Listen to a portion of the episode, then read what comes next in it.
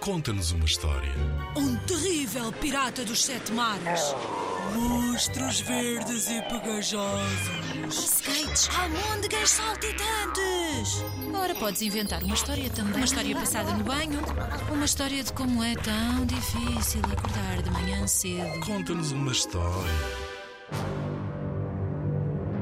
Inspira-te no trabalho de meninas e meninos que participaram noutros anos. Vamos ouvir? The Mystery of the River. In a countryside, not very far, live Murphy the horse, Poppy the cow, and Winky the little pig.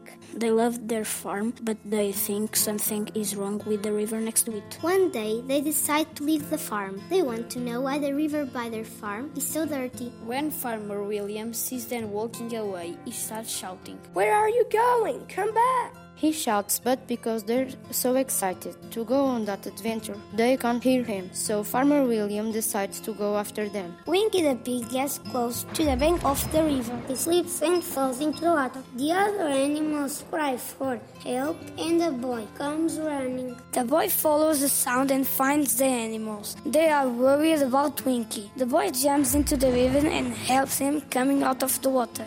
Thank you, Oink. Thank you. cries Winky. The boy is surprised that he can understand the pig. Winky is happy because he isn't hurt, but he is feeling sick. He swallowed some dirty water. Then he says, This water tastes like soap. The boy, who is feeling dizzy with the animal's talk, shouts, Wait, I can hear you. This is amazing. Poppy looks at the boy and says, I guess you can. What's your name? I'm Peter. says the boy. Peter, I am Murphy. This is Poppy and this is Winky. We need your help. This river is polluted and we want to know why. Come with us.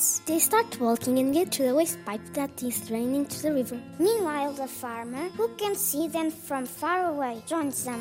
Hey, why are you taking my animals? No answer. says Peter. They are just telling me what is polluting the river.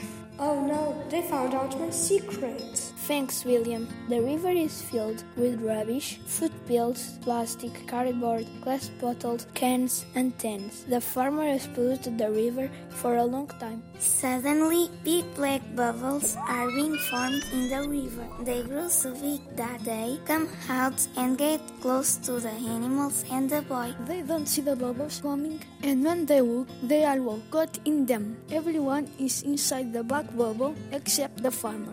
Oh no, Says the farmer. save my animals, help! Nobody around can hear him, and he is desperate. The farmer runs to his cottage, gets a knife, and goes back to blow the bubble. The animals and the boy are free. Oh, you're safe. I'm so glad. You should stop. We know what you are doing. Shouts Winky. Yes, this is terrible. The water from the river smells awful. Adds Poppy. I can see that your animals are really angry, sir.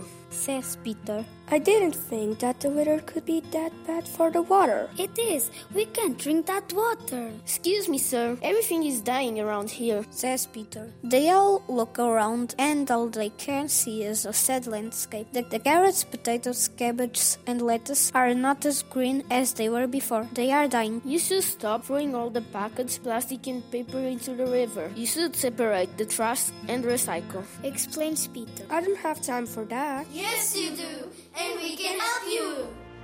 Em 2021, os meninos dos 3 e 4 anos do Colégio Bom Jesus, Cernache, ficaram no primeiro lugar do concurso Conta-nos uma História, com a história em inglês The Mystery of the River.